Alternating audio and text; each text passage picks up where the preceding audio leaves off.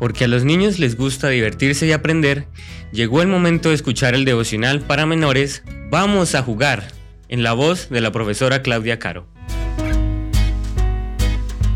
Muy buenos días mis niños. Ha llegado la matutina de menores del día 3 de julio del 2021. ¿Qué es la hospitalidad? Respuesta A. Ayudar y servir a los que están en un hospital. Respuesta B. Ayudar y servir a los que son extranjeros. Respuesta C. Ayudar y servir a los que están en casa.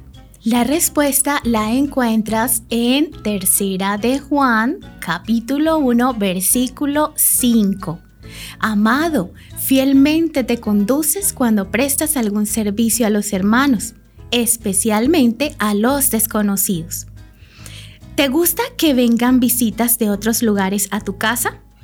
Quizás solo vengan a comer o también se queden a dormir algunos días. De eso se trata la hospitalidad, de ayudar a otras personas que vienen de visita o pasan por la iglesia un día.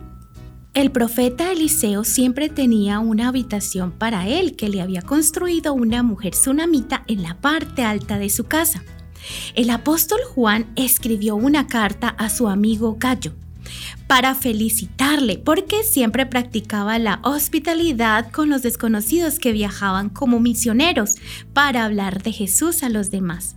A Jesús le gusta que practiques la hospitalidad, es decir, que compartas todo lo que Él te da con los demás.